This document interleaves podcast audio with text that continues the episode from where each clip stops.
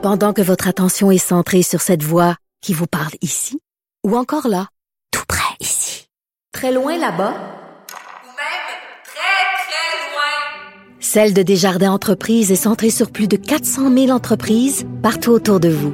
Depuis plus de 120 ans, nos équipes dédiées accompagnent les entrepreneurs d'ici à chaque étape pour qu'ils puissent rester centrés sur ce qui compte, la croissance de leur entreprise. Parce qu'en immobilier, pour être à son affaire, suivez les conseils de nos experts. Via Capital, les courtiers immobiliers qu'on aime référer. Bonne écoute. Cube Radio.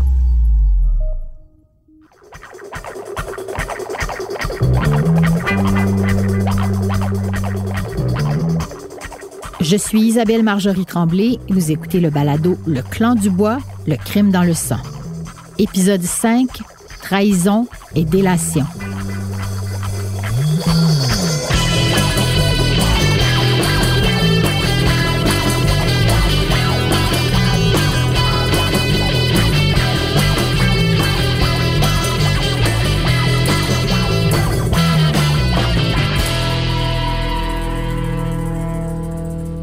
On l'a compris dans l'épisode précédent, la prise de l'hôtel Iroquois a été le point d'orgue de leur montée en puissance. Le clan a plus de 200 membres, des criminels de tout acabit qui commettent des crimes pour les Dubois. Les frères profitent aussi pleinement du marché lucratif du commerce de la drogue de toutes sortes. On a aussi vu que, parallèlement à ça, les audiences de la commission d'enquête sur le crime organisé, la SECO, qui était diffusée à la télé, dévoilait à l'ensemble de la population et aux autorités l'ampleur du phénomène du bois.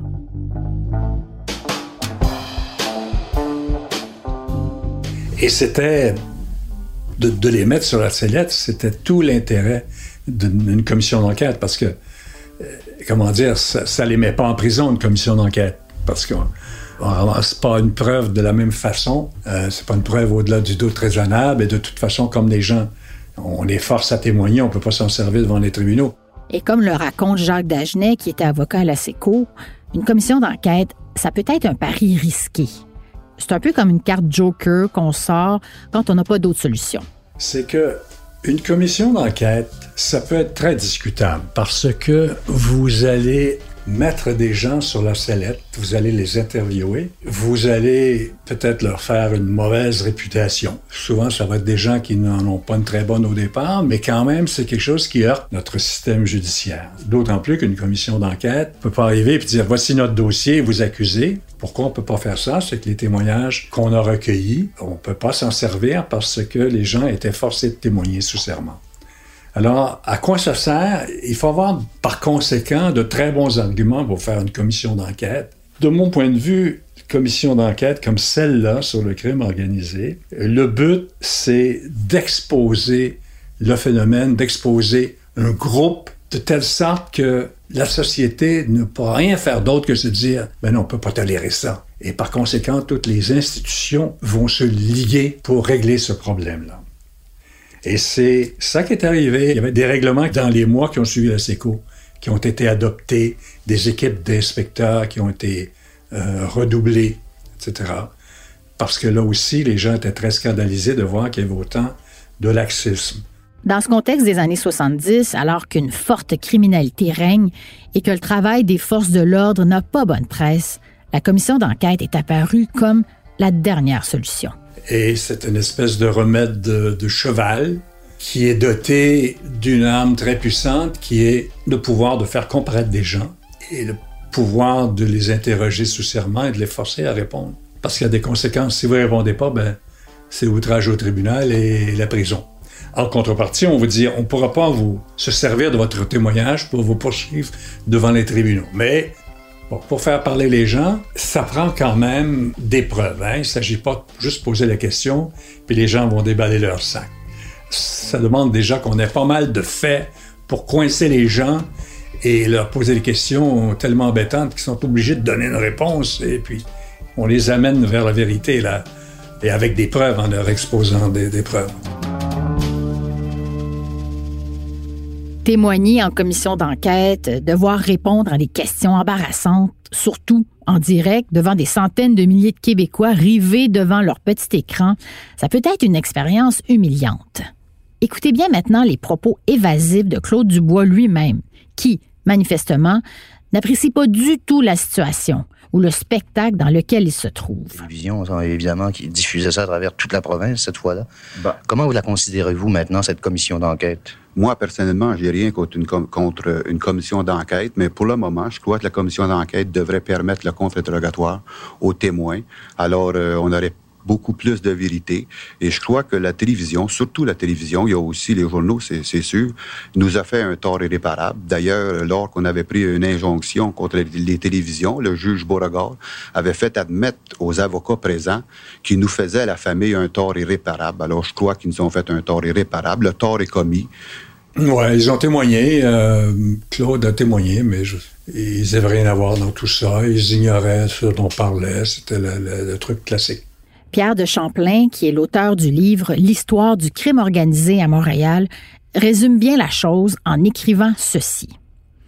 Lors de leur passage devant la SECO, les membres de l'organisation criminelle des Frères Dubois à la barre des témoins ont créé toute une sensation dans la population, la couverture médiatique ayant fait d'eux les vedettes de l'heure. Par la suite, les Dubois ont eu beaucoup de difficultés à retrouver leur anonymat et à se refaire une réputation, puisqu'elle avait été passablement écorchée par les audiences de la SECO. Les Dubois font maintenant profil bas. Ils tentent de se montrer discrets, tellement que, même dans leur château fort de Saint-Henri, on a l'impression qu'ils ont disparu. Un de nos témoins très importants, qui était quelqu'un qui avait un journal dans Saint-Henri et qui avait constamment lutté contre les Dubois, nous avait dit deux ans après, les Dubois, c'est terminé, c'est fini.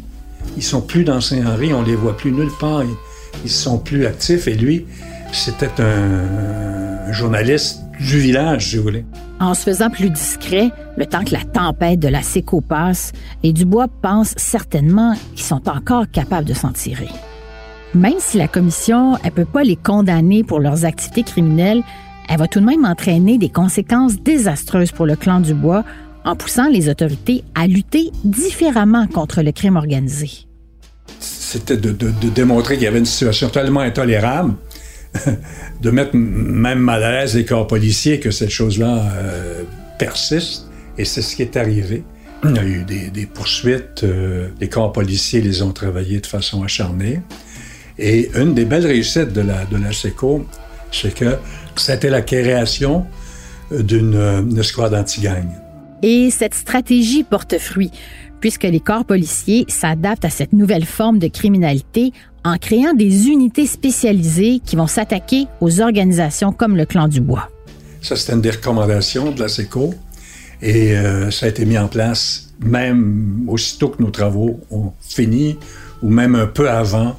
Le chef de police a dit on va créer une escouade anti-gang parce que manifestement, les policiers qui sont dans les postes de quartier sont déjà très occupés avec la criminalité ordinaire, les vols, etc., le vol par infraction, les batailles. Ils n'ont pas euh, le temps de, de faire des enquêtes de longue haleine.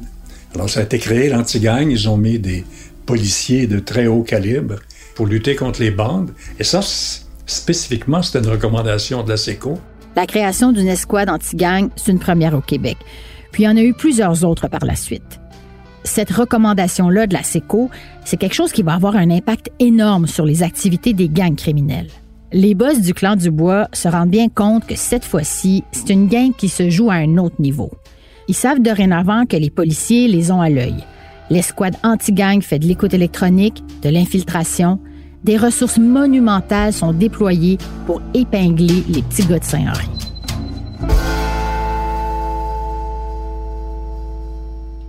Et du côté de Claude Dubois, il y a une certaine paranoïa qui s'installe. Il commence à douter de tout le monde. Il s'imagine un paquet de choses sur la loyauté des gens qui l'entourent. N'importe qui pourrait l'espionner, l'écouter. Pendant que votre attention est centrée sur cette voix qui vous parle ici, ou encore là, tout près ici, très loin là-bas, ou même très très loin. Celle de Desjardins Entreprises est centrée sur plus de 400 000 entreprises partout autour de vous. Depuis plus de 120 ans, nos équipes dédiées accompagnent les entrepreneurs d'ici à chaque étape pour qu'ils puissent rester centrés sur ce qui compte, la croissance de leur entreprise. Parce qu'en immobilier, pour être à son affaire, suivez les conseils de nos experts. Via Capital, les courtiers immobiliers qu'on aime référer. Bonne écoute. Je m'appelle Marie-Christine Noël. Je suis journaliste au bureau d'enquête de Québecor.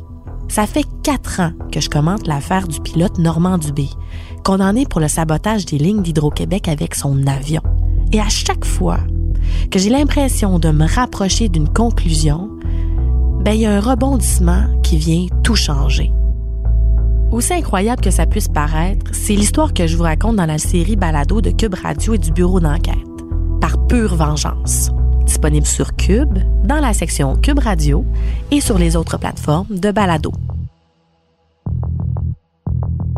Par pure vengeance est en nomination en tant que meilleure série Balado au Canadian Online Publishing Awards 2022.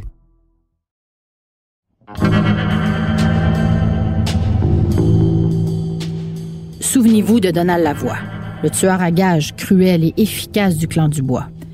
Eh bien, il explique lui-même en entrevue avec Alain Stanquet que dans l'univers criminel, quand le doute s'installe, c'est toute la confiance qui disparaît. Un soupçon. Ah oui, un, un doute suffit. Il n'y a pas de procès, il n'y a pas de procès qui s'appelle. Si on a un doute sur quelqu'un, il faut le, faut l'éliminer. Ah oui, absolument. Surtout quand on a un patron euh, aussi vieux que Claude Dubois, il fallait absolument.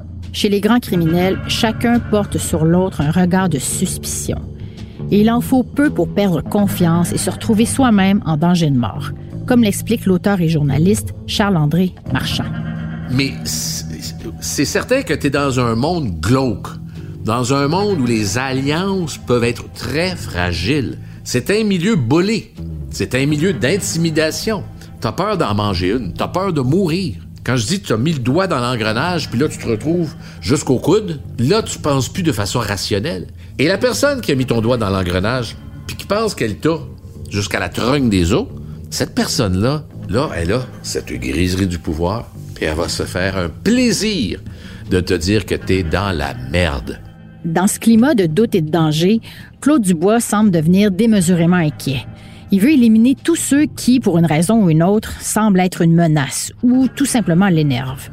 Comme le frère de Donald Lavoie, Carl Lavoie, qui cause à l'époque du trouble au clan. Eh bien, Claude Dubois, peut-être pour tester sa fidélité, demande alors à Donald Lavoie de tuer son propre frère. Ce que Donald Lavoie refuse de faire. Et pour une rare fois, il désobéit à son grand patron. Si on, on t'avait demandé de tuer un, bon ami, est-ce que tu aurais refusé? Est-ce que c'est arrivé déjà? Oui, ben ça, ça a déjà arrivé. Euh, oui, j'ai refusé. Ce refus d'assassiner son propre frère a l'effet d'une bombe dans l'esprit de Claude Dubois. Pour lui, c'est une trahison. Puis la seule solution, c'est d'éliminer le traître. J'ai refusé. euh, D'ailleurs, c'est peut-être pour ça. euh, J'ai une bonne idée que ça peut être pour ça que Claude Dubois voulait me tuer. Ah oui? Si tu, si tu fais bande à part, tu peux pas bande à part longtemps. Tu c'est, toi qui vas manger le de balle dans la tête. euh, Pas, le choix. C'est un engrenage, puis euh, tu viens que tu n'es plus capable d'en sortir.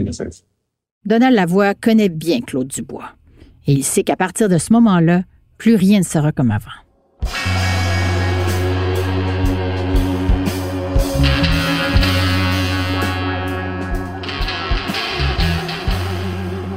Ah ben, si t'es pas méfiant dans ce, dans ce milieu-là, tu meurs vite. D'ailleurs, dans ce, dans, dans ce milieu-là, il euh, l'espérance de vie euh, forte. Hein. Ça, ça, meurt blanc ou euh, ça se ramasse en prison. Écoutez bien Donald Lavoie décrire les relations sournoises qu'ont les criminels entre eux. Le fameux code d'honneur du milieu criminel. Il n'y a pas l'air si honorable que ça.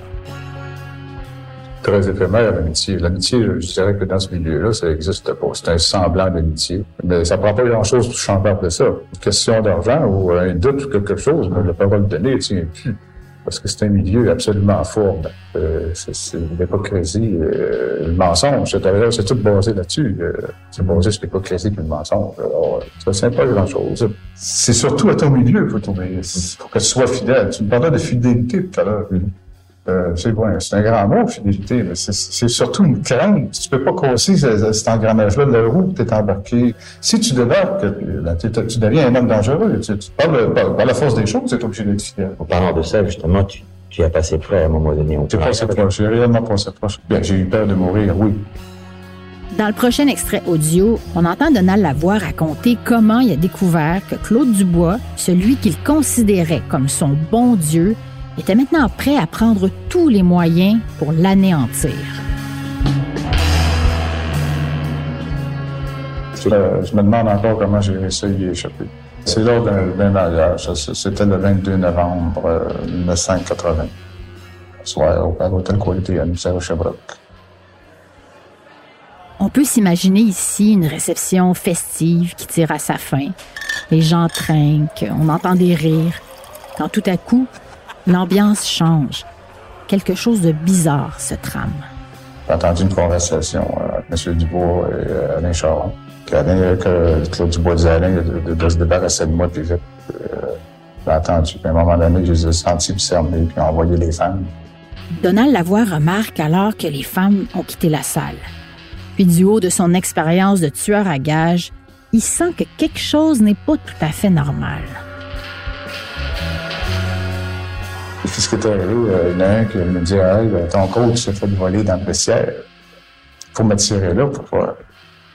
Puis c'était pas vrai, mon coach n'était pas dans le vestiaire. Là, ça m'a donné de la puce à l'oreille encore plus. C'est là que j'ai sacré mon camp. J'ai sauté par la chute d'Alain, j'ai- j'ai- du troisième étage, jusque, jusque dans le garage. Et là, je suis sorti dans le ga- du garage.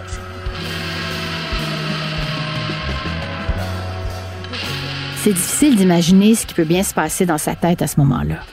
Mais on se doute que Donald Lavoie a tous ses sens en alerte pour se tirer d'une situation aussi dangereuse. C'est là que j'ai commencé à réfléchir réellement. Oui, je me suis caché en dessous de l'air conditionné dans le garage de l'hôtel QLTN, puis là, ça, ça allait à 100 000 à l'heure dans ma tête. hein. C'est la première fois que je la voyais près. La mort.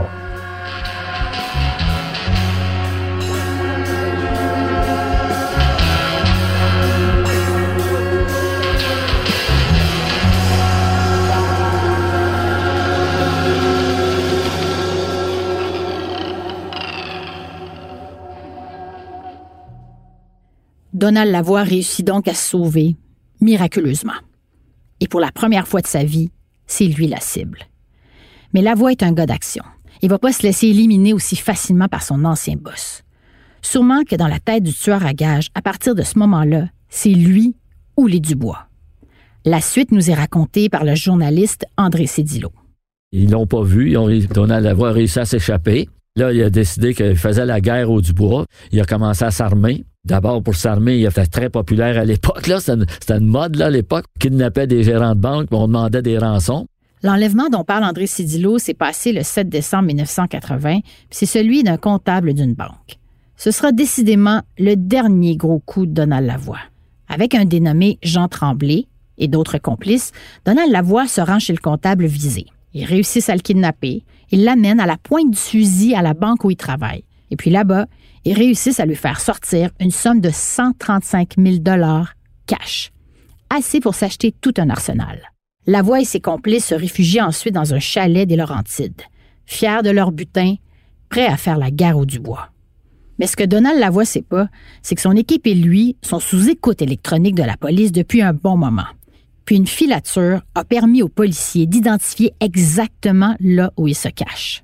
Deux semaines après l'enlèvement, le soir du 23 décembre 1980, Donald Lavoie est sur son balcon en forêt, relax. Soudainement, il entend un hélicoptère. Il lève la tête et lit sous l'appareil le mot police. Il a à peine le temps de réagir qu'une dizaine de voitures de police encerclent déjà le chalet. Cette fois-ci, il est impossible de s'enfuir. Il se rend sans résister.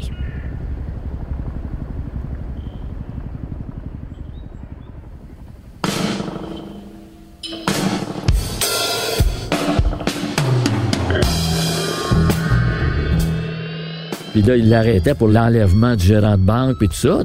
Puis là, il y, a y a un policier qui a passé devant sa cellule à un moment donné, puis il a dit Écoute, le bonhomme, t'es pas tanné de cette vie-là.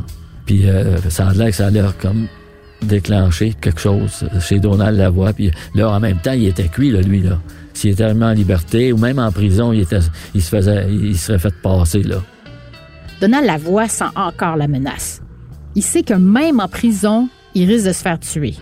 Après tout, Claude Dubois pourrait commander son meurtre à l'intérieur de la prison. Le 26 décembre 1980, trois jours après son arrestation, il décide de passer de l'autre bord et devient officiellement délateur. il serait fait tuer. Fait que, il avait plus le choix, là, puis il a décidé de passer euh, aux aveux. Ouais, c'est ça, il est devenu délateur. Puis là, ben, il a fallu qu'il éclate toute sa vie criminelle, puis en même temps dénoncer tous ceux euh, avec qui il avait fait affaire, tous les, tous les meurtres qu'il avait commis et tout ça. Là. Les autorités lui offrent alors une protection totale contre son témoignage. il ne sera pas tout seul. Il est l'un des premiers d'une longue liste de délateurs dans toute cette histoire et aussi dans l'histoire du Québec. Le journaliste Jean-Pierre Charbonneau nous donne des détails. Puis comme ça, arrive souvent, c'est arrivé dans le cas de la mafia, c'est arrivé dans le cas des, des Dubois, à un moment donné, quand pour une raison ou pour une autre, le tueur à gage est maltraité, pas traité correctement, quand tout à coup euh, il est largué, ou il a l'impression qu'il est largué, quand il a l'impression qu'on lui fait plus confiance, pour toutes sortes de raisons, alors euh, le tueur à gage vire sa veste et puis décide de devenir un délateur. C'est ce qui est arrivé avec Donald Lavoie, c'est ce qui est arrivé à plusieurs autres. Dans le cas des Hells, c'est pareil, puis dans le cas de la mafia euh, italienne, c'est pareil. Et on dirait bien que pour Donald Lavoie, confesser ses crimes, c'est presque pire qu'être tueur. Écoutons maintenant sa réponse à la question Qu'est-ce que vous avez trouvé le plus difficile? C'est de dévoiler mes crimes après. C'est ça que j'ai trouvé le plus dur.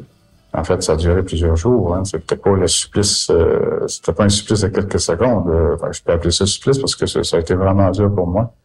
Euh, oui, j'ai trouvé ça beaucoup plus dur. Parce qu'en fait, tuer quelqu'un, euh, c'est question de secondes, en fait. La nouvelle éclate au grand jour. Le redoutable tueur à gages Donald Lavoie est dorénavant du côté de la police. Dans un premier entretien qui aura duré 18 heures avec la police, il avoue avoir commis 15 meurtres et avoir participé de près ou de loin à une trentaine d'autres meurtres. De son côté, Claude Dubois fulmine. Il embauche des truands pour suivre les moindres déplacements de Donald Lavoie, du palais de justice à la prison. Lavoie dit se sentir comme une cible vivante et il est sous protection 24 heures sur 24. On apprendra par la suite que les Dubois suivaient les déplacements de Donald Lavoie à la seconde près, malgré sa protection de la police. Ils avaient même prévu placer une bombe sous l'auto de police qu'ils déplaçaient, mais avaient changé d'idée parce que des policiers risquaient d'être tués. Et dans le monde interlope, les Dubois promettent même une somme de 1 million de dollars à quiconque réussirait à l'éliminer. On entend à nouveau Jean-Pierre Charbonneau là-dessus.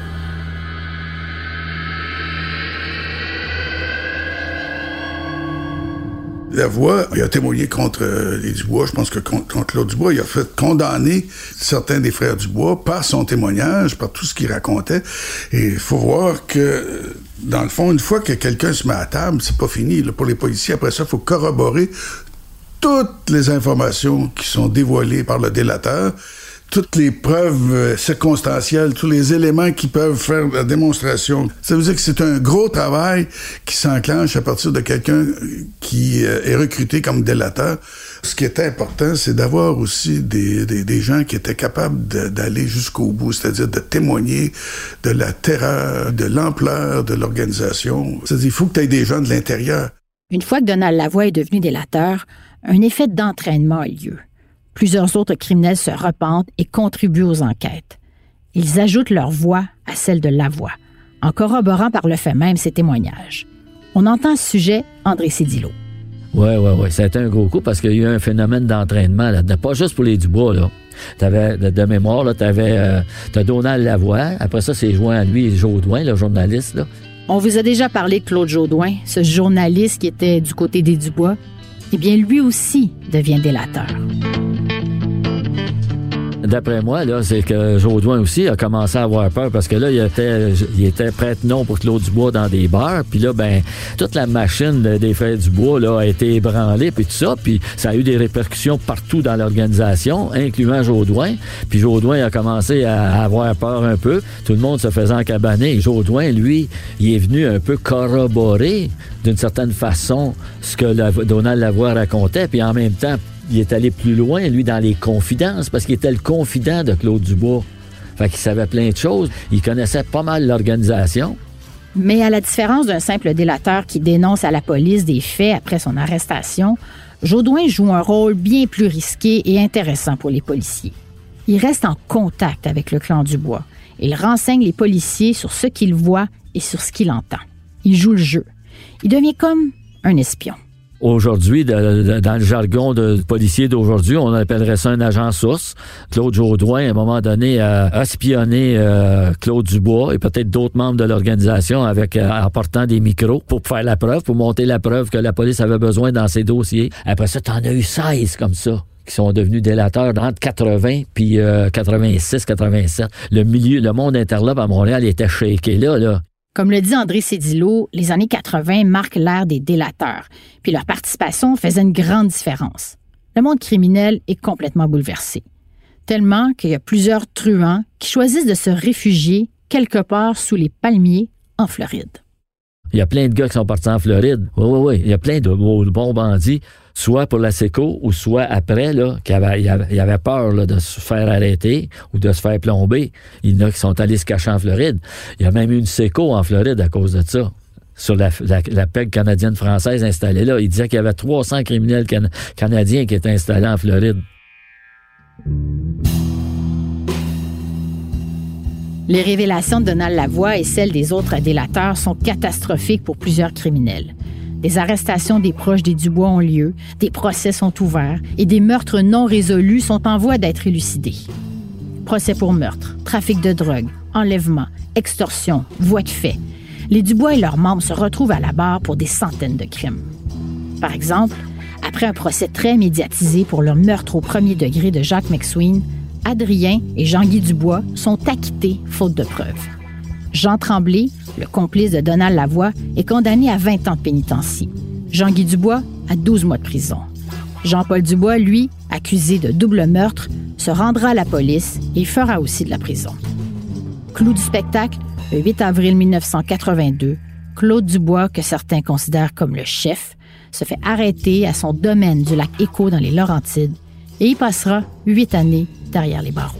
Claude Dubois, qui était le cœur de la famille Dubois, a été emprisonné et plusieurs membres importants de l'organisation qui ont été condamnés suite aux délations de Donald Lavoie, Claude Jaudoin et compagnie.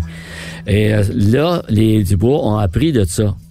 On s'en doute, le clan Dubois a été ébranlé comme jamais auparavant. Les sentences et les condamnations ne semblent peut-être pas très sévères avec notre regard d'aujourd'hui, mais c'est un dur coup pour les gars de Saint-Henri. Plusieurs ont maintenant de solides dossiers criminels. Mais contrairement à ce qu'on peut penser, ce n'est pas tout à fait la fin de l'histoire.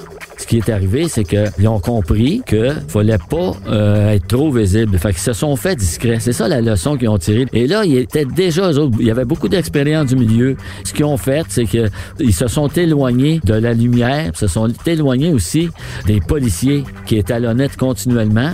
Dans le prochain épisode, on va voir ce qui est devenu le clan Dubois, notamment après la condamnation de Claude Dubois. Parce que malgré tout, les activités du clan se poursuivent, même après que les frères les plus importants aient été mis derrière les barreaux.